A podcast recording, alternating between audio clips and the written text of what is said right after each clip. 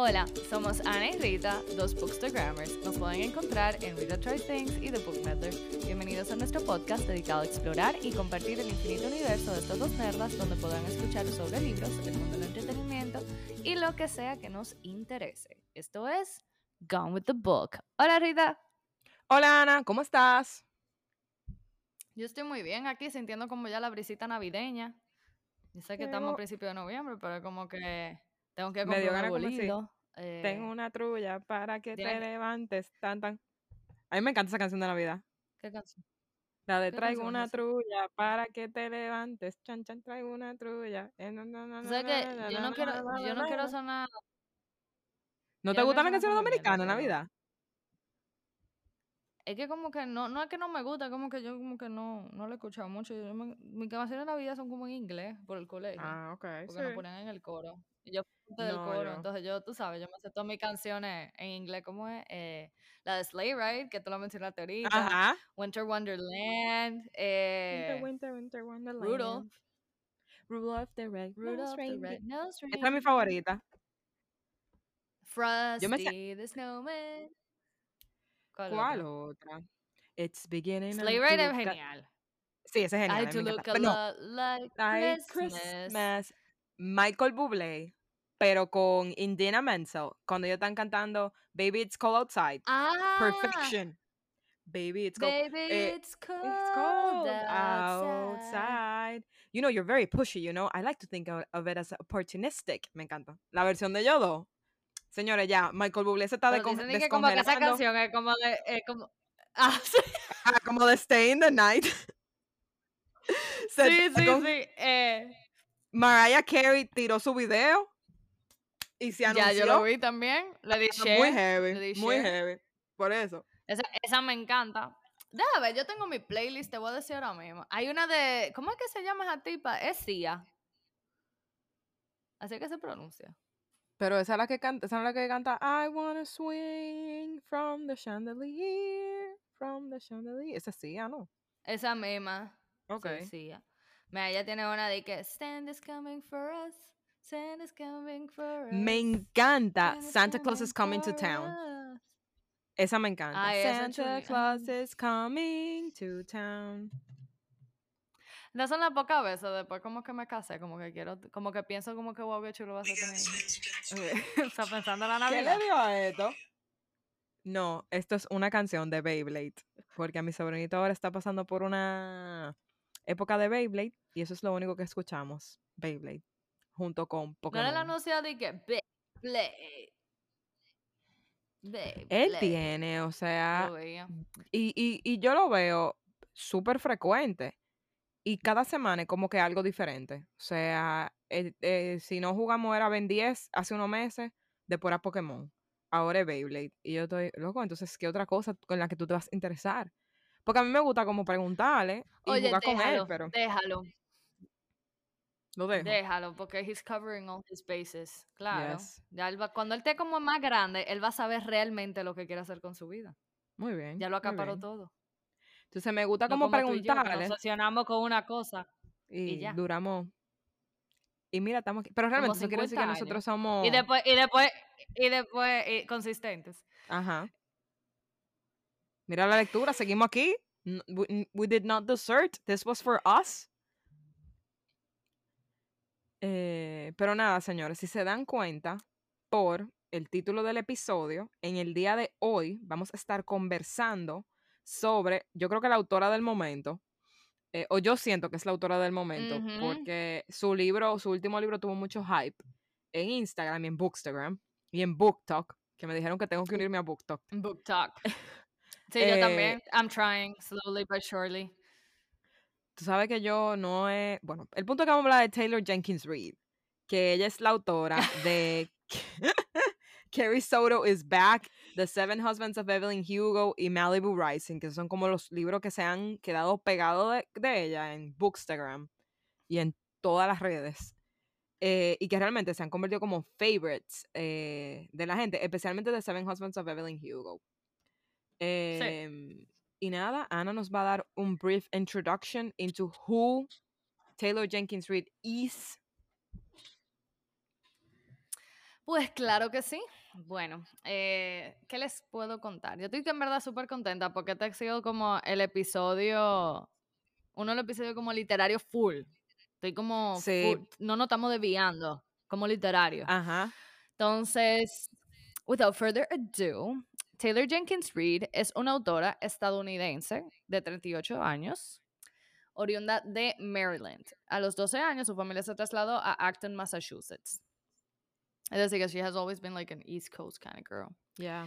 Luego de graduarse de Media Studies en, en Emerson College, esa universidad que en Boston, inicia su carrera en producción de películas. Esto la lleva a radicarse en Los Ángeles, donde trabajó como asistente de casting.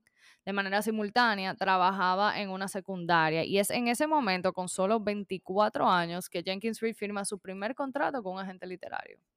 Su debut llega en el 2013 con Forever Interrupted y coescribió el show de Hulu Resident Advisors en el 2015.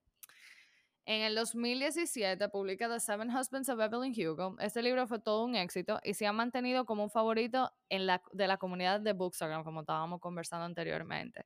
La misma está basada en una estrella de cine perteneciente al aclamado Old Hollywood. El personaje de Evelyn está basado en las actrices Elizabeth Taylor, Rita Hayworth y Ava Garner, but I would say she threw a little Marilyn in there too. Yeah. Como con el En el scandal. ajá, el pelo, ajá. En el 2019 publica Daisy Jones and the Six, que cuenta la historia de una banda de los 70 y está vagamente inspirada en la banda de Fleetwood Mac. Eso en verdad fue un fun fact que encontré porque a mi familia, yo crecí escuchando Fleetwood Mac. Eh, sí, mi, por ejemplo, una de las canciones favoritas de mi papá es Sarah, de ella. Cuando ¿Tuviste- él se mudó a Santo Domingo a la universidad, él no podía creerlo, él odia la capital desde ese momento. Y se subió a la azotea de su edificio. Escucha eso, súper deprimido.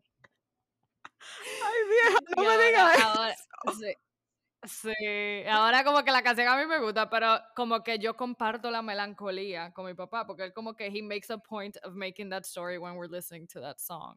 Pero nada, señora. Ana, eso se está terrible. Tú sabes que yo te ¿Cómo iba a decir, qué? ¿Qué que, que él se sentía así de solo cuando vino para la universidad. Me dan ganas como darle un abracito, No, de decirle que todo iba a estar bien.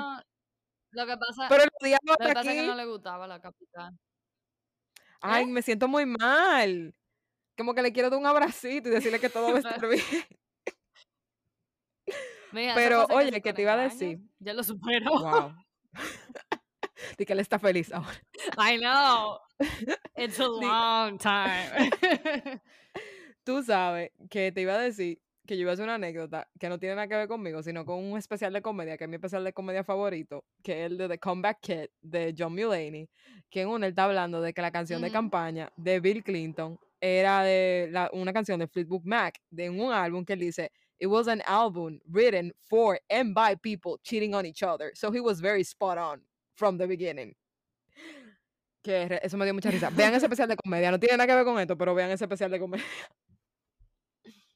Bueno, volviendo a, a este libro, el mismo ganó el Goldsboro Books Glass Bell Award en el 2020, o sea, Daisy Jones and the Six. Y Amazon Studios, by the way, está desarrollando una miniserie basada en este libro, la cual será protagonizada por la Riley Q.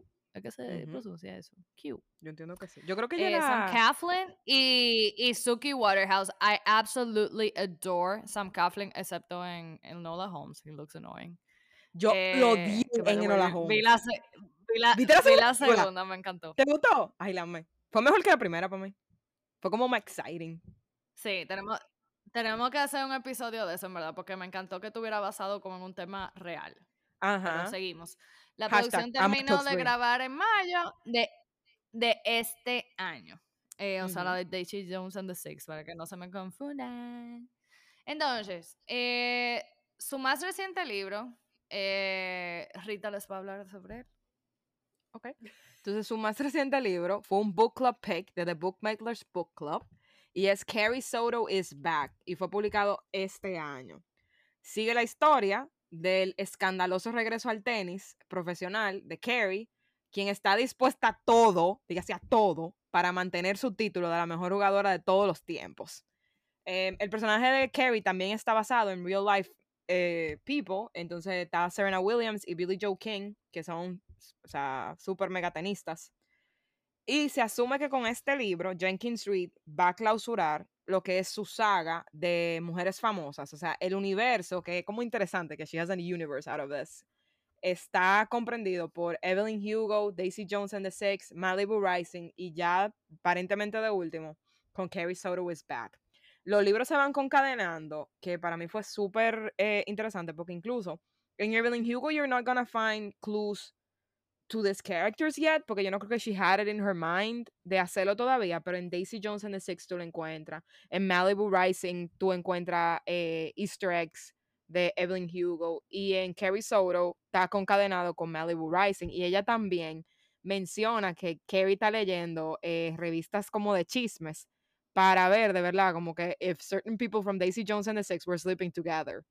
Eh, que a mí me encantó eso de Carrie, que ella fuera como así, como chimosa, como con cosas de la farándula, eh, porque lo sentí muy real. También me gustó la época, porque es en el 95. Tú, tú en verdad, tenemos, sí, que fue con el año que nosotros nacimos. Que nosotros nacimos. Somos jóvenes, nacimos en el 95. Oh, oh. Yo creo que todavía estamos, estamos, en una etapa en que, en que estamos declarando como orgullosamente nuestra, nuestra fecha de nacimiento. Pero yo creo que Después vamos a borrar este episodio. Como 15 años. 15 años y dije que where's the evidence aunque yo creo que tú y yo vamos a ser, vamos a ser como que orgullosamente viejas. Sí. Realmente.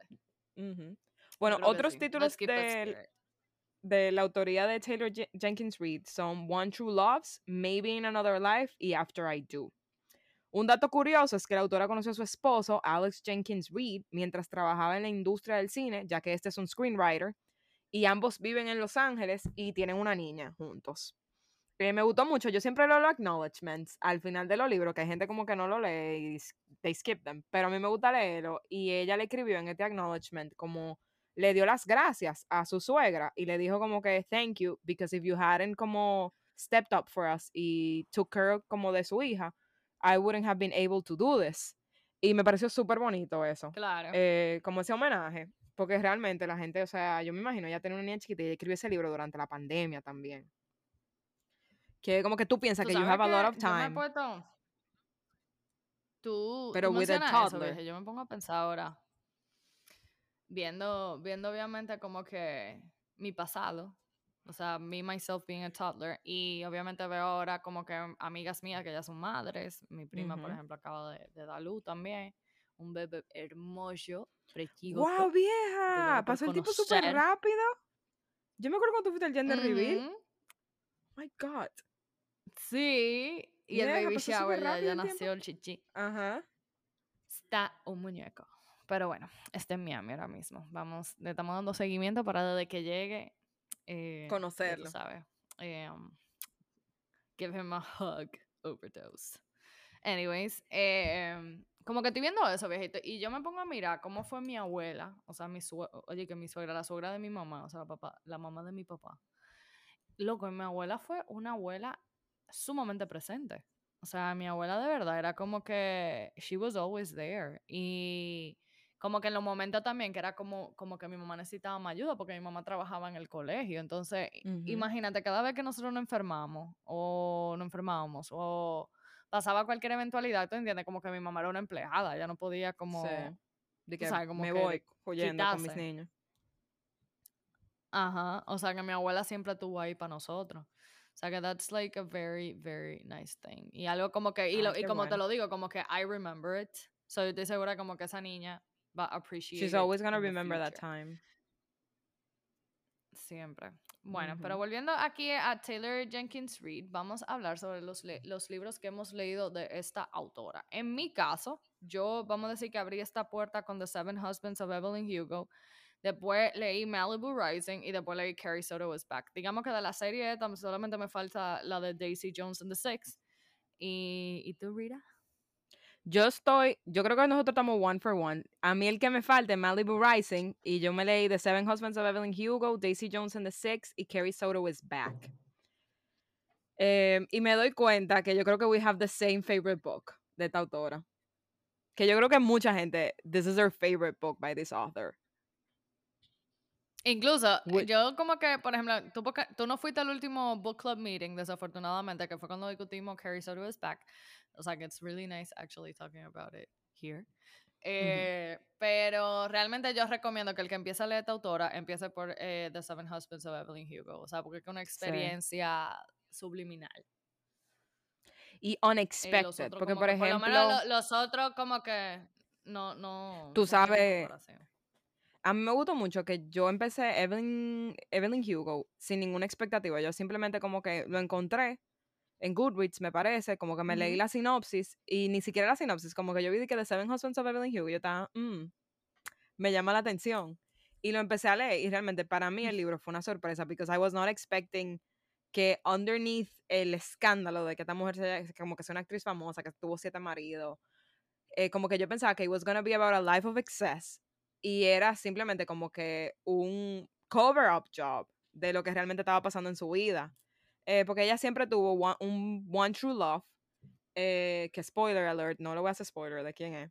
Eh, pero me pareció, o sea, como me recordó mucho a la historia de Rock Hudson, que el, auto, el actor de Hollywood que he married his secretary para que nadie supiera que he was gay, porque él era uno de los actores de Old Hollywood. Y él fue una de las primeras personas que dijo que tenía VIH y falleció de eso. O sea, esto no le pasa a, a Evelyn. Pero más o menos tiene como, ustedes saben a dónde me estoy dirigiendo. yo, te, iba a decir menos mal que tú dado un spoiler. Ah. ah, tú sabes que con Twitter yo digo, hay gente que no se lo va a llevar. Sí, pero hay gente que no sabe quién es Rock Hudson. Que, by the way, if you want to know a little bit more, hay una serie en Hollywood, eh, oye, que Hollywood, en, en, Netflix que se llama Hollywood. Eh, y es como. Más o menos de la vida de Rock Hudson. dándole un alternate reality ajá, a, esos actores como famosos. Que con todo y todo. Mira. Hubo mucha gente que no le gustó esa serie. Porque se lo sintió como que, ok, viejo, this is like too unreal. Pero a mí me gustó. O sea, I enjoyed it. A mí no quiero decir que it's a masterpiece. Y, es lo que te digo. Yo creo que fue un regalo, por lo menos en el caso de Rock, como de darle a esos actores que tuvieron como que esconder como que todo, loco, esconder quién ellos eran realmente por toda una eternidad, básicamente. O sea, como que darles oportunidad de for them to be themselves. O sea, que yo como que I, I applaud it. Eh, Mira, a mí The Seven Husbands me encantó. Y yo me lo leí realmente porque tú me lo recomendaste. Yo como que cuando ah. leí la sinopsis estaba como que, ok. No, mm. tú sabes, es que tú piensas, de verdad, que va a ser como lo que tú como dijiste, que de Marilyn Monroe. Y fue un libro como pero exciting. Ajá, y es como el ultimate plot twist. O sea, yo, yo creo que pocos poco autores han sabido como que manejar un plot twist de la manera tan buena que la manejó Taylor Jenkins Reid en ese libro. Eh, realmente tú, todo lo que va a pasar es una sorpresa. O sea, you're, nothing is expected, everything is unpredictable. O sea, de principio a final. Entonces, yo creo que es una manera también muy chula. Yo estoy loca por ver una adaptación me sorprende realmente como que quieran arrancar con Daisy Jones and the Six y no con The Seven Husbands of Evelyn Hugo. Eh, porque realmente the, Seven Husbands of Evelyn Hugo es una cosa... Digo, yo no me leo Daisy Jones and the Six. Pero yo, siento que, que, la historia de Evelyn Hugo es de que wow. O sea, Mira, te voy a ser muy honesta. Sumamente interesante. Te voy a ser muy honesta. Para mí, cuando yo leí Daisy Jones and the Six, ese libro tenía un hype grandísimo. Todo el mundo lo recomendaba, decía que era buenísimo. Y a mí, sinceramente, como que me lo encontré, no me gustó, no me llegó. O sea, yo pensaba que por la misma forma en que estaba escrito, que está escrito en modelo de entrevista, que tú dices, wow, qué ah, pero esto, porque todo el mundo está como dissing on everyone porque es cuando ya había pasado todo y cada miembro de la banda está como recontando cómo pasaron las cosas. Y tú sabes que cada quien tiene su propia versión de cómo las cosas pasaron. Em, y la verdad era que me lo encontré unexciting. Yo sentía como que Daisy was just another eh, como crazy star que was, tú sabes, popping pills, drinking alcohol nonstop. Eh, y que she was supposed to have like this great love story con el otro eh, personaje, que es el personaje que va a play Sam Claflin pero he was already married. No sé, como que me, me, lo sentí X, la verdad. O sea, no me gustó tanto como Evelyn Hugo. Em, y por eso, cuando yo empecé a leer Carrie Soto, I was a little bit como... eh, tenía mis reservas, porque tenía miedo de que el, el libro volviera como a, a decepcionarme. Pero la verdad es que a mí me encanta algo que ella hace, que en cada libro ella logra, por ejemplo, en el libro de Carrie, lo que ella hace es que ella pone entrevistas eh, que hacen o intercambio de excerpts de conversaciones en televisión, de los spo- sportscasters, que eso a mí me encantó.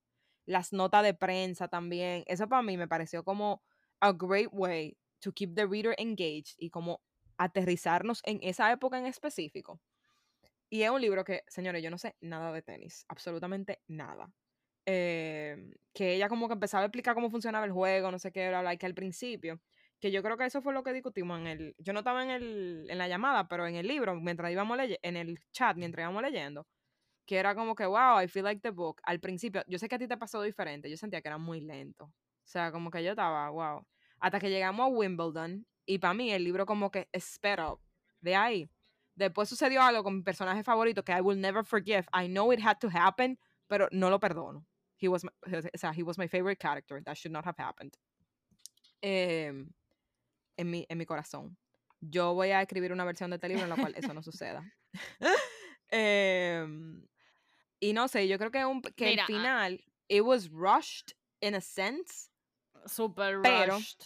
ajá, sí entiendo que era el final que había que darle, como que that's what had, had to happen to her, no necesariamente la que ella estaba haciendo un año después, pero sí the end a su comeback, señores, que de verdad a mí me encantó la nota de prensa que ella tiró eh, con lo de que she was coming back y después que la, la gente de ella le, le da el record de Elton John que dice The bitch is back and I loved it, I thought it was amazing. Cuéntame. ¿Qué tú, qué, o sea, vamos a hablar un poco, señores, aquí, si usted no ha leído Carrie Soto is Back, les recomiendo que vaya a otro episodio de nosotros, ¿ok? Sí, So, vamos a hacer muchos spoilers. Em, ¿Qué te pareció el personaje de Carrie, as a whole? Al principio yo pensaba que she was just a robot, como y very self-obsessed y muy como que ya no le importan los sentimientos de los demás, que ella simplemente quería ganar, pero después yo me di cuenta que this was bigger than herself. Em, en el sentido de que tennis meant everything to her. There was nothing else, nothing more.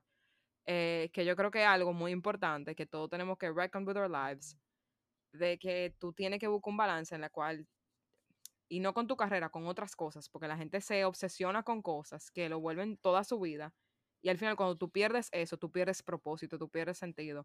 Que para mí eso le dio a ella ese último intento por mantenerse como la mejor jugadora de todos los tiempos.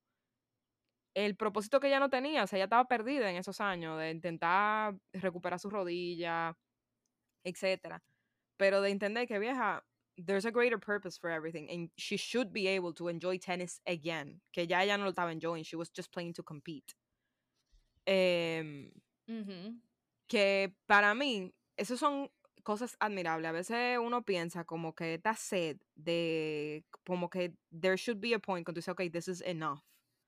Pero si no hay gente como ella que are pushing the boundaries, que están diciendo, no, this is not enough, I can do more, I can get more. Esas son la gente que nos ponen a nosotros siempre en la cúspide de alcanzar más y de arriesgarnos más. Y eso es bueno, pero yo entiendo que cada quien tiene que aprender cuál es su límite, definitivamente. Y para mí por eso el final del libro fue muy bueno, de que ella tenía que perder contra Nicky Chan, porque cada quien tiene sus épocas, o sea, en mi opinión. Y siempre tú vas a tener Sí, la o sea, oportunidad al de... final, eso mismo, o sea, al final ella, sí uno le aplaude el hecho como cada comeback, despite you being an older woman, ¿tú me entiendes? Ajá, Pero she And was doing winning. it for the wrong reasons. exacto. ¿Entiendes? O sea, she was not doing it for the love of the sport, she was doing it for the love of attention y, y, de, y también de, de como comprar aceptación, porque aparentemente su único valor era en base a los trofeos que ella conseguía, ¿tú me entiendes? Entonces, ella no podía permitir como que lo único que a ella le hacía especial en su mente, lo como que quitaran. se... Se lo quitaron, o sea, we're talking about a person who had a very low self-esteem, en verdad, o sea, como que ella no Sí. era nadie, pero ella va descubriendo que hay que dentro del mismo mundo del tenis ella podía ser diferentes personas. O sea, que no era nada más ser la campeona ni, ni nada de eso. Y hay algo que yo sí admiraba de ella, que puede que me critiquen o lo que sea, y, y lo hablé en el book club, y es como que full. Ella era un character bastante desagradable. Incluso si tú no has leído Malibu Rising, pero si tú lees Malibu Rising, tú llegas picado. Ella no te cae bien en Malibu Rising. Eh, o sea que, eh, ¿tú entiendes? Ya uno está como que, hmm, ¿qué, ¿qué es lo que pasa con esta tipa? Eh, pero a mí me encantaba que ella decía, ¿por qué yo tengo que pretender que yo gané por pura suerte? Porque yo tengo que sorprenderme de que yo gané cuando yo estoy aquí, o sea, giving my blood, sweat and tears para yo lograr este objetivo. O sea, la- las probabilidades de que yo gane son más altas de que yo pierda. Y tú sabes que Hence, algo el berrinche que ella echaba cada vez que perdía. Sí.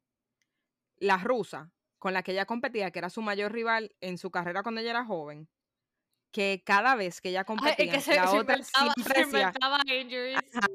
Y yo estaba como que vieja, simplemente di que you're, you're not better than her. She won fair and square. Y también es como que en, en ese momento que todo el mundo la clasificó como cuando ella la forzó a jugar, que ella se lo dijo, oye, you cannot play, bow out. O sea, pierde el match y simplemente no juegue. Porque lo que, a mí lo que me molestó de ella era la manipulación del Almeria de decir, oye, la única razón por la que ella me está ganando es because I was injured. Y loca, no, no es porque you were injured, it's because she's the better player. O sea, simplemente acéptalo. Eh, Que eso yo lo, yo lo sentí Otra mucho cosa, de que que, la gente... que. She was very no me undermined. fuera como el train of thought. Sí, es- bueno, ahí voy. Eh, realmente, o sea, estamos hablando, ¿verdad? Estamos hablando de esa actitud de ella, de así como egocéntrica y- Ujú. y, y, súper como que poca humildad. Ella, una dosisita de humildad le hubiera venido bien en la She vida. was not very Pero graceful. Eso mismo, o sea, porque ella, porque ella tenía, porque ella tenía como que pretender como que, tú sabes, llorar y, y sorprenderse si ella Ujú. ganaba, pero también es verdad, o sea, si lo, si lo hacía un hombre, no importaba, pero ella era, ella era mujer. Incluso al final del libro, que le dice uno de que, que uno de los, de los campeones, eso de que, bueno, tú tienes cosas, pero al final son de mujeres. Y ella como que, brother, Ajá. yo soy la mejor en tenis de ambas categorías. O sea, que la, la, la, la agent se la tiene, que, la tiene como que arrastrar, básicamente, para que no La hagan otro escándalo sobre su, tú sabes, su sobre sus comentarios tan dulces. Pero realmente la Jeva, como que she was, con todo y todo, she was unapologetically her. ¿Entiendes? O sea, como yo que siento que eso- despite she knowing that she wasn't liked, o sea, she was her. Y, y como que she, she wouldn't feel sorry about it, tampoco. Tú sabes que yo siento que eso es También, algo que muchas mujeres que, nos falta. me- a veces me chocaba. Que yo siento que eso es algo que, que realmente a nosotros nos enseñan a ser no conflictivas y a make people feel como okay and good y que nos enseñan a, tú sabes, downplay our successes porque nosotros tenemos que ser humildes, tenemos que ser como pleasant y el viejo no, o sea, yo no tengo por qué acomodarme, o sea, cambiarme para acomodarte a ti. O sea, que para mí eso es algo súper importante, de que permití que las mujeres, igual que como lo hacen los hombres, own their successes. Em, y también let them be angry, que nosotras, they don't let us be angry en ningún momento. Es como que if you're angry, there's something wrong with you. But if a guy does it, es como normal. O sea, he's just blowing off steam. Eh, It's okay that he gets angry. Pero si una lo hace, como que tú eres una Bueno, Bo, neurótica. Sí. Bo Que hacía show. En la, Ajá. en la, en la- o sea, Bo era un showcero. Y encima de eso, he was loved. He was loved by the Tenía audience. O sea, fans. él lo amaban. Ajá. Em, Pero que algo que, hacía me- berrinche también, o sea. que realmente es como que, dude, let women be human. Ni siquiera es como, no es nada fuera de lo normal. O sea, esto es algo que en sportsmanship, you see this every day. O sea, tú eres una persona que, yo lo veo con el caso de Federer y, y Nadal. Que es lo que tú dices, o sea, esto es una persona que la simple razón de que el otro gane en un match, quiere decir que todo el esfuerzo que tú pusiste para llegar a un torneo, para pasar todas las rondas, todo el entrenamiento que tú hiciste, todo el acondicionamiento físico, las eh, heridas que tú tuviste que sobrepasar, en un sentido, it was all for nothing because you lost to this person. Y Y es como que, of course I'm angry. Of course yo no voy a estar feliz, voy a estrellar todo. O sea, y me parece injusto en, en un sentido de que la, la juzgaran con una vara más dura.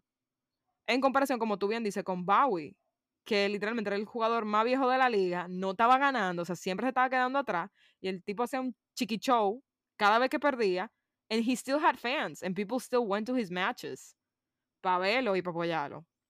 Algo que te quería preguntar era que si tú piensas que la razón por la cual ella decidió hacer comeback era si de una manera u otra redimirse con su papá, porque ella decide en una que ella ya no va a entrenar con el papá, se busca otro entrenador y ahí ella empieza a ganar torneos left and right, pero obviamente en ese proceso se tiene una herida en la rodilla que al final es lo que le obliga a salir del tenis, que el papá siempre se lo dijo, oye, tienes que tener cuidado saltando, porque el papá le pasó lo mismo, o sea, él se jodió las rodillas jugando y mientras él estaba entrenando, he was looking out de que no le pasara lo mismo. Y yo siento que mientras más veía la interacción de que ella se lo dijo, I'm only doing this if I'm doing it with you, de que quizás era una forma de ella, sin decirlo, pedirle perdón por haberlo abandonado en un sentido y hacer como ese berrinche de que ya tú me, tú me llevaste a donde tú, tú, podías llevarme, entonces I'm gonna go with someone who's gonna win me more trophies. Mira, yo te iba a comentar eso, eh, o sea, un poco más profundo de ahí. Realmente, el papá como que se sorprendía mucho de por qué era la obsesión de ella con ganar, pero if you read back, es que ella no conocía otra cosa, porque el papá básicamente tampoco la dejó a ella como que grief a su mamá. Sí. ¿Entiendes? Entonces como que a mí a veces me daba un poquito de pique con el papá, porque el papá también le estaba exigiendo una cosa, por lo menos como que esperaba que ella entendiera algo que él nunca le enseñó. Él le enseñó a ella a respirar tenis, ¿tú me entiendes? Él no le enseñó a ella a hacer nada más. Porque ni él mismo tuvo una relación formal después de que la mamá se muriera, ¿tú me entiendes? Como para darle un ejemplo a ella. Yo siento eh, también que ellos vivieron dos realidades diferentes, que él pensó que le dio una crianza que ella no la recibió así porque él pensaba que lo que él estaba pasando era el amor por el tenis, pero realmente lo que él fostered was an obsession with winning, porque era la única forma en la que ella conseguía que, que ella sentía que el papá le ponía atención. O sea, es, triste en un sentido. No sé, yo no, yo no sé si eso del comeback puede ser que, que ella para redimirse con su papá, porque realmente ella se llevaba bien con el papá con todo y todo. Eh, yo creo que ella empezó por eso, por lo que te digo, para que no le robaran como que su, su título y toda su cosa, pero realmente en el fondo también como para disfrutar ese último momento con su papá, porque su papá realmente estuvo enfermo antes de, sí, ella lo sabía. de hacer eso. Entonces, eh, como que I wouldn't call it plainly that. Obviously that was part of it, given her grief at the end. Pero pero yo creo que era más su hambre de.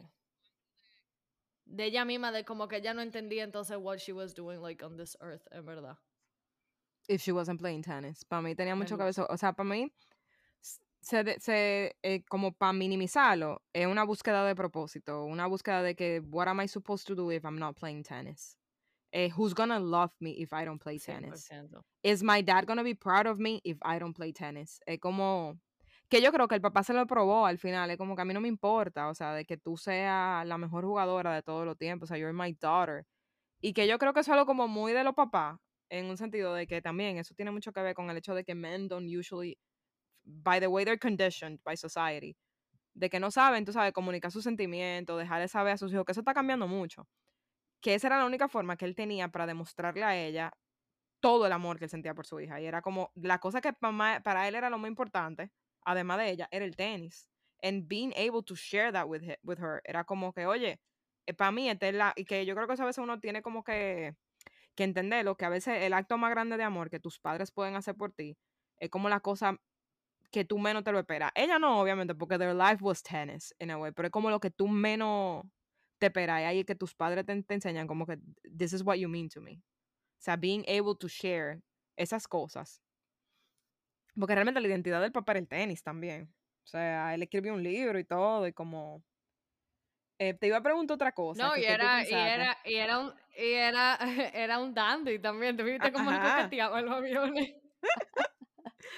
Eh, y que me gustaba porque el papá de verdad como que era afable, o sea, era un personaje que he was likable eh, desde el principio, que por eso yo creo que había mucha gente que no entendía how the hell they were related.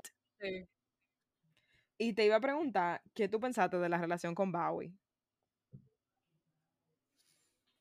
Eh, no sé. Eh, o sea, como que sí me daba placer ver que ella, ella estaba como aceptando a alguien en su vida, como que she was opening herself. Pero diciendo también como que él tenía como que, que ceder, sacrificar demasiado. O sea, ya hace rato lo hubiera dado banda esa jeva. o sea. Pero yo te digo algo que a mí me gustó mucho. que ella se dio cuenta. That's real love, I suppose que she was pushing people away, como que ella se hizo una película en su cabeza de cómo pasaron las cosas cuando ellos tuvieron ese primer encuentro, intercambio. Y él le dijo, vieja, claro que no, tú me dijiste to stay away from you. Y yo creo que también uno le tiene que dar la oportunidad a la gente, como que a veces uno se cierra mucho en su película de cómo pasaron las cosas y cómo la, y lo que la gente está pensando. Y para mí eso es un error, obviamente. Que uno, y yo lo cometo muchas veces, de asumir lo que otra persona está sintiendo o de verdad lo que ellos... A mí me pasa mucho que a veces yo digo, no, fulano dijo tal cosa, pero la verdad que él lo que quiere decir es tal y tal cosa. Y viejo, no, si te dijeron eso, why would people lie about it? O sea, you just have to accept que lo que te están diciendo is the truth. Como que take it literally, porque al final, o sea, tú no en la mente de otra persona. Y también como, if, why would they lie to you as well? Como que, especialmente en ese tipo de, o sea, hay contextos y hay contextos. Claro. Es lo que te digo también, que esa pobre muchacha tenía demasiado baja autoestima. O sea, por eso también los encuentros amorosos así súper cosas. Ella, entendía que ya no tenía tiempo para más nada. Ajá. No, y que la gente simplemente quería estar con Carrie Soto, the best player in the world. Que nadie quería de verdad estar con Carrie, just a person. Em, me gustó que este personaje era latina. De acuerdo. No sé si tú pensaste lo mismo. Sí. Ella es argentina, pero. Hay, una cosa que, que, yo quiero, que yo quiero destacar de la autora. Este no fue mi libro favorito de la autora. Realmente me aburrió un poco porque ella, como que, ok, el tenis me llama la atención, pero no tanto. Pero me. O sea, le aplaudo el hecho de hacer una investigación tan a fondo. Incluso cuando hablaban español en el libro, ahí no había un error. O sea, era súper correcto. Y más, y más, espérate, eh, usando español argentino. Que es muy diferente a que, ¿verdad? Comúnmente se, se, habla. Y ella lo, lo tradujo tal cual. Y, y, también es lo que vuelvo y repito, o sea, la parte técnica del tenis, o sea, como te digo, yo a veces me sentía que estaba leyendo un textbook. O sea, la Jeva hizo su investigación. Su research. O sea que yo, me lo encontré creo que está súper bien, como documentado. Súper, súper bien. bueno, y los demás libros también, you can, you can definitely see ese Hollywood eh, influence en los demás libros también, porque es súper como, como exacto también. Eh, a mí, déjame decirte una cosa, me gustó mucho Malibu Rising, aunque un poco eh, es diferente, pero me gustó más que Carrie Soto is Back, realmente. o sea que te lo recomiendo. Es chulo lo voy a buscar. Pero también, yo siento como que ella lo mencionó. Yo creo que... No, antes que termine, con lo de Malibu Rising, que nosotros vimos que ella es como una persona que she rejected romantic relationships, diciendo como que, que ella no tenía tiempo para eso, pero cuando ellos hacen la referencia a Malibu Rising, esa relación realmente como que destroyed her, pero ella no se permitió el tiempo de aceptarlo y como mourn that relationship con el character de Malibu Rising, porque realmente para ella fue sumamente humillante. Eh, y hablaron mucho de ella en los tabloides. Y ella no se permitió, como en ningún momento, acknowledge that that happened to her. ella se cerró a todo el mundo. Sí me gustó de que a veces uno tiene que luchar por sus relaciones, que eso es lo que Bowie estaba haciendo. De que we really, tú sabes, y ellos pelearon, porque realmente Bowie no es una gente como que, tú sabes, él es comprensivo, obviamente, pero el tipo explota. Él es como John McEnroe, the bad boy of tennis.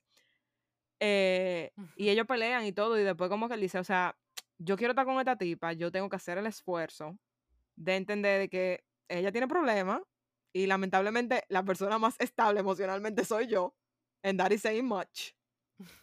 y que he really pursued her. Y para mí eso es súper lindo, como not giving up on a person. Eh, pero yo estoy de acuerdo contigo. Hubiese sido yo, yo le digo, mira, hermana, mejor estar solo que estar mal acompañado. Mira, yo como, ojo, lo que tú dices es bellísimo. ¿Tú me entiendes? ¿Por qué? Porque tú estás hablando con una gente que tiene, o sea, más o menos yo cumplimos un año de casado, pero realmente Pero tienen- tenemos 11 años, 11 años juntos. Entonces, que a veces a mí me da peca porque la gente te diga que no, pero ustedes nunca han vivido juntos, ¿no? Qué sé yo, cuando loco, usted sabe lo que está 11 años con una misma gente, viviendo o no Exacto. viviendo juntos, o sea, No, y en etapas de tu vida.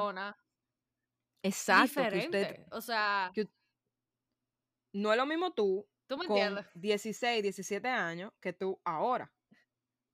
Nada más físicamente, o sea, lo que hemos cambiado ambos es, tú me entiendes, un cambio de- grandísimo y, y eso no, o sea, y por dónde empezar la parte emocional, o sea, tu personalidad cambia, tú me entiendes, entonces Ujú. como que, por eso cuando la gente te dice, nunca cambies, eso es imposible, viejo, tú vas a cambiar porque tú vas a madurar y en otros aspectos Exacto. tú vas como a retroceder, tú me entiendes, porque tú corriges un defecto de carácter y, y te salen dos más, ¿tú me entiendes? Entonces como que tú, you compromise. Y ese, para Ujú. mí, esa es como la belleza de, del amor realmente. O sea, tú, you compromise to that person despite the changes, como que both of us go through. Y te acepto tal como eres, ahora y en el futuro, ¿tú me entiendes? Claro, hay cosas como que no, ¿tú me entiendes? Es importante que uno se trabaje y, y ambos, y, y realmente como que tú sacas lo mejor de ti. Pero sé que a veces dicen que sí, como que el hecho de tú tener una pareja, como que pushes you to be better, porque una persona que está al lado tuyo, que ve toda la faceta tuya, ¿tú me entiendes? Que lo que tú no te das cuenta te lo dice. Y esa es como parte también de tu labor como pareja, o sea, como que you point out those things for that person to become the, ¿tú entiendes? Como que The best su, version of su mejor versión. Ajá. Pero, pero es un com, o sea, el amor es Un compromiso. o sea, como tú comprometerte y reenamorarte de esa persona como En todas sus facetas. vez más. Claro, por eso también como que la gente habla muy fácil. Ay, si me pega cuerno lo voto. Ay, qué sé yo cuánto. Ujú. Puede ser que sí, pero es muy difícil que tú odies a esa persona, porque esa persona tiene mucho tiempo contigo. Entonces, que tú vas a borrar esa parte entera de tu vida. No, loco, hay momentos lindos. ¿Tú me entiendes? O sea, Sí. hay, hay momentos feos, hay momentos de aprendizaje, hay momentos... ¿Tú entiendes? Como que, claro, yo estoy hablando de vainas que ni me han pasado, pero gracias a Dios. Pero, Pero tú sabes que es lo hay que una te digo, o sea, tú compartes una vida con la gente. from hay una frase from scratch, la serie de Zoe Saldaña, que eh, del libro yo lo estoy leyendo y dice, tú, o sea, tú puedes amar muchísima gente durante tu vida y tú lo amas muchísimo, pero es muy difícil encontrar una persona a la cual tú puedas amar y vivir en paz con esa persona. Entonces, hay una gran parte que es esfuerzo de ponerle todos los días para que tus relaciones sigan adelante. Eh, pero cada quien, o sea, tiene que entender cuándo llega the breaking point. Em, y que, por ejemplo, Claro, ya es mira, no negotiable. Y también antes de eso, o sea, es como tú conocerte. Porque yo creo que ese es un error que, por ejemplo, le pasaron a, a los papás de en From Scratch, que se casaron muy jóvenes y se dejaron, they got swept in passion. Y eso es algo, o sea, passion doesn't last you for more than one, two years. O sea, eso es algo como que eventualmente siempre se va. Entonces tú tienes que quedarte con las cosas, las eh, condiciones o las, eh, vamos a decir, aptitudes, características de esa persona, que tú entiendes que son esenciales para tú tener, tú sabes, being able to love that person and live in peace. Que uno tiene que Mira, conocerse y uno tiene mí, desde el principio saber qué es lo que tú quieres. Para mí eso es esencial. 100%. Mira, para mí hay tres entes en una relación. Está tú, está tu pareja y está el us, o sea, el nosotros, como los dos juntos. ¿Por qué? Porque tú no, tú no puedes renunciar a quien tú eres tampoco por una relación. Pero, pero sí tú tienes que hacer algo juntos. O sea, tú tienes que enfrentar las situaciones desde el momento que tú compartes tu vida con una persona juntos. Pero para que ese junto te vivo, ustedes los dos tienen que ser dos personas separadas, saludables mentalmente. O sea, y, y- empoderadas y, y tener confianza en sí mismo. ¿Tú me entiendes? O sea, para que, la, rela- para que el us sea más saludable. ¿Por qué? Porque. ¿qué pasa? Que empieza? Empiezan la- las asunciones. O sea, you start assuming shit, eh, which is very wrong. Eso incluso está en los cuatro acuerdos. Eh, Pero siempre poniendo, como te digo, o sea, tú tienes que trabajarte tú para que ese us esté también saludable y priorizarlo. Pero e, entender que el priorizar el us es priorizarte a ti misma también.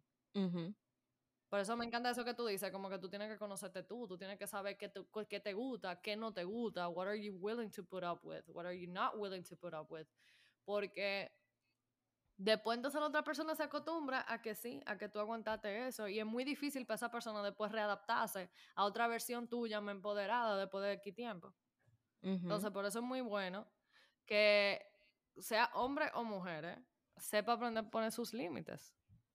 Y que los comunique asertivamente también, porque también nosotros cometemos muchos errores al momento de comunicar la cosa. De mi parte, yo no tengo problema en decir, en decir las cosas incómodas. Mi problema es cómo yo lo digo que puedo, puedo hacer sentir mal a mucha gente. Y eso como that's something I'm working on, ¿tú me entiendes? Pero yo siempre como que no sé, como que yo siempre prefería como que put it out there a quedarme callada. Porque yo y eso está súper bien. pienso igual, pienso igual, como que yo no me voy a, no voy a aceptar algo que no me, que me hace daño. Yo era porque una cosa es yo aceptar lo que yo no esté de acuerdo, pero otra, pero, pero otra cosa es aceptar algo que me hace daño, ¿tú me entiendes? Entonces, si tú me estás haciendo daño, I'm gonna let you know. El tema es cómo, how do I let you know, porque también yo no puedo asumir que tú sabes que tú me estás haciendo daño, o sea, que de mal. Claro. Y ahí es que está como la, la diferencia. A mí me pasaba lo totalmente contrario a ti, que yo era de la gente que yo sentía que I had to no decir las cosas para que la gente no se sintiera mal, como que I was protecting their feelings and not my feelings in the process. Y eso lo que hacía era crear una bola de nieve. Que yo, mientras más grande se ponía la bola de nieve, más yo me sentía. En cierta forma era un resentimiento, porque era como que, wow, esta persona de verdad has no regard for my feelings. Pero es que desde el principio yo no puse límite. Yo no le dije, oye, lo que tú estás haciendo no me gusta, no me hace sentir bien. Y es el tema de que a la otra persona le viene como una sorpresa porque uno siempre se presentaba como que todo estaba bien eh, y ya llega un punto como que you shut down, que como que, oye, ya, I cannot, I can't take this anymore, ya, yo simplemente como que, I cannot stand you. Y esas cosas salen en los momentos como más random, inoportuno, que te pueden decir, tú por favor me puedes pasar el cachú, y ahí como que tú explotas. Eh, y yo sí estoy tratando como de trabajar en eso desde el principio, de decir, oye, a mí esto no me gusta, esto no está bien para mí. Y yo siempre sentía como un... No reprimir.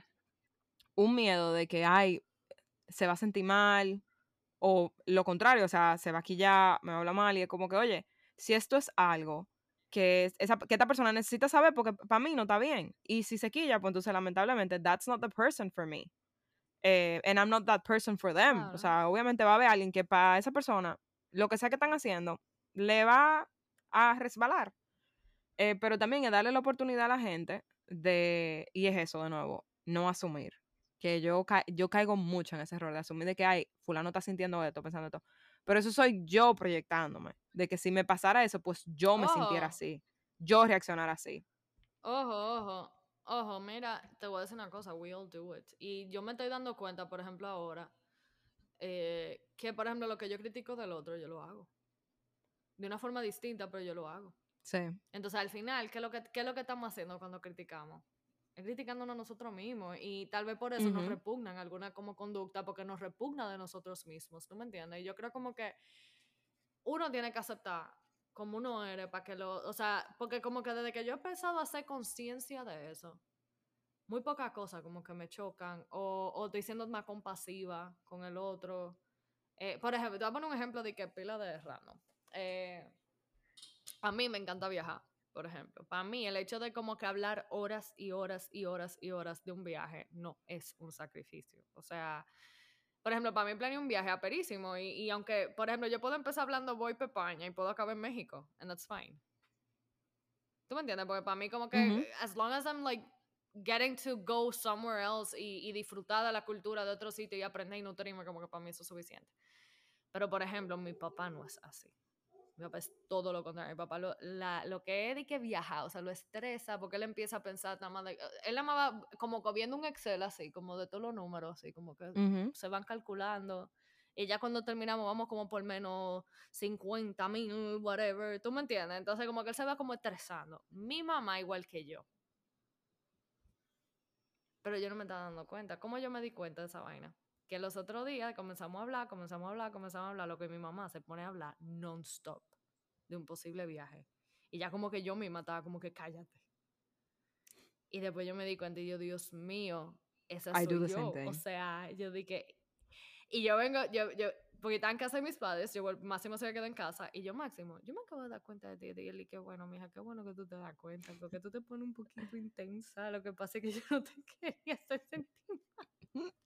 Y yo, damn, ¿tú, tú estás viendo, o sea, y obviamente al momento también de yo decía a mi mamá, como que bájale un do, también yo soy menos como como agresiva. ¿Tú me entiendes? No es como que, mami, cállate. No, es como que, mira, mami, en verdad, mira, como que no estamos en eso ahora. Vamos a hablar de, esta situación, porque mira, eh, como que se pone un poquito incómodo el ambiente. ¿Tú me entiendes? O sea, como que vamos, vamos a manejarlo de una manera como más sweet, realmente. Como a mí me gustaría que me traten a mí, porque a mí claro. me gustaría que me digan, Ana, cállate, tú me tienes alto. ¿Tú me entiendes? O sea, y, y son cositas así, o sea, que tú te das cuenta como que, wow. También me pasa de como que ahora a mí a veces me desespera un poco hablar con ciertas personas que son mucho más jóvenes que yo y como que empiezan a hablar como mucho de la vida, como que saben mucho. Y realmente no saben nada. Pero también me di cuenta que esa persona fui yo y es como que, Dios mío, cuánto sufrieron la gente a mi alrededor. Es como que, wow, o sea, yo pensaba que yo me la sabía toda y yo no sabía ni nada, nada de la vida, nada, nada, nada. Los otros días estaba hablando con mi tía y yo dije, tía, yo dije que era la persona de que más eh, organizada y financieramente y con los pies sobre la tierra. Mira, hermana, el que no pague su supermercado, que no me hable mierda, un mantenido. O sea, el que, el, que no haga eso, que, que, vaya y cambie de su vida, que eso no sabe lo que es la vida real todavía. El que no paga su factura del agua y de la luz. Mira, hermana, pero no. eso no es fácil pero, pero sí, señora, hay que llenarse como de humildad. Y volviendo como el character de Kerry Soto, ¿verdad? Para que no digan como que no estamos viendo mucho. Es que a, ella lo que le, le, faltaba era como la humildad. Y yo creo que al final, como que, no es que she gets it, porque también como que el hecho de ser muy humilde, como yo también sé como super proper. O sea, van a pensar como que uno está como en droga o algo así. Pero, porque ya eso era como parte de su esencia, ¿tú me entiendes? Sí. Pero pero sí, definitivamente ella tenía que ser un poco como más, menos exigente con ella misma. Que uno pega mucho de la eso. vida. De pertenecer Que a mí me encantó el final cuando ella dice de que, de que there's Nikki's girlfriend who can't stand me. Y es como que one more person. What's one more person in a pool full of haters? But oh well. Pero, eso, ¿cómo al final para wrap up? Eh, el final fue super rushed. Ah, perdón. Eh, yo no entiendo por qué rayo ella entrada de Pero como... Loca, porque ella al final se dio cuenta que ella lo que tenía era que continuar el legado de su papá. ¿Tú lo entendiste así? Yo no entendí como, que esa era la manera de ella estar como closer, closer to him. Bueno, obvio también, pero era una manera de mantener a su papá vivo, mantener el tenis vivo. Y ella como que da su granito de arena, como que, ok, ya yo no puedo ser mejor tennis player, so I'm gonna make the best tennis player. Como the best pen. Ah. Yo en verdad como que, no sé, como que I never saw her as a coach, pero, no. It is what it is. Pero me hubiera gustado como, me hubiera gustado como que y, y Bo como que hubieran tenido una familia o algo así. Ay, sí, como que por lo menos get to the wedding, no sé. O por lo menos ellos viviendo juntos, saliendo, bueno, no. Bueno, he kind of, they kind of were. Por lo menos estaban juntos. para finalizar, para, le vamos a deber el casting, pero para claro, finalizar. Vamos a hacer, what are you currently reading? I'm currently reading from scratch. Después lo tenía en pausa. Ya, yo decidí, yo no sabía, yo, yo vi la serie. La postergué bastante, pero estoy leyendo from scratch. Pero yo estaba leyendo la serie que me recomendó Anna de The Gilded Age. Me leí The Harris Gets, Gets a Duke and The Devil Get in the Devil and the Heiress. Mm, mm, mm. No me vieron, pero hice una cosa como con los hombres, como. so good, señores. Super señores, señores. Para, para, los amantes de A League of Extraordinary Women de Evie Dunmore, señores, tienen que leerse The, the Gilded Age Heiresses series de Harper St. George. Se van a acordar de mí. Tú no te imaginas la cantidad de gente que me ha escrito por Instagram de que, wow, la cantidad de mamás eh, on maternity leave who are um, thinking this. hay unas cuantas. You know who you I are. thank you as well. Eh, Great choice. o sea, lo que pasa es que yo no sé tú, pero hay veces como que a mí me da como un hambre, como de verdad, de verdad, señores, salirse de la realidad actual. Y esto no es solamente salirse de la realidad, esto es viajar al pasado, luchar por los derechos de las mujeres, eh, un, un, amance, un romance prohibido. Ajá. O sea, de verdad, de verdad, súper pasional. Léanlo, léanlo, se van a acordar de mí. Ya yo terminé los tres libros que hay disponibles, hay uno que va a salir en breve. Rita dice que no, pero yo por compromiso me lo voy a leer, vieja. Hay que, hay que leerlo por compromiso. Hay que leerlo por compromiso. Como para tener una Está bien. Por- para tener una opinión. Bueno, sí. Porque la vida es y para cerrar el capítulo con. Eh, con cerrar el ciclo. Cerrar el ciclo. Em, ahora, actualmente yo empecé eh, Lady Chatterley's Lover de D.H. Lawrence. Lo había empezado el año pasado, pero Magnolia se comió la mitad del libro y como que dije fue el destino, pero vi que va a salir una película nueva. Entonces como que lo retomé. Lo tuve que bajar, though, porque el libro está inleíble. Eh, también tengo que empezar The Midnight Library, que es el book club pick de noviembre. Ya saben, si se quieren unir, nomás tienen que ir a mi bio en mi Yo lo leí, me gustó. Para inscribirse. So, I'm excited. Eh, Yo lo leí, me gustó. eh, gracias por acompañarnos. Llévense de Rita, léanlo y únanse al book club. Bye. Bye.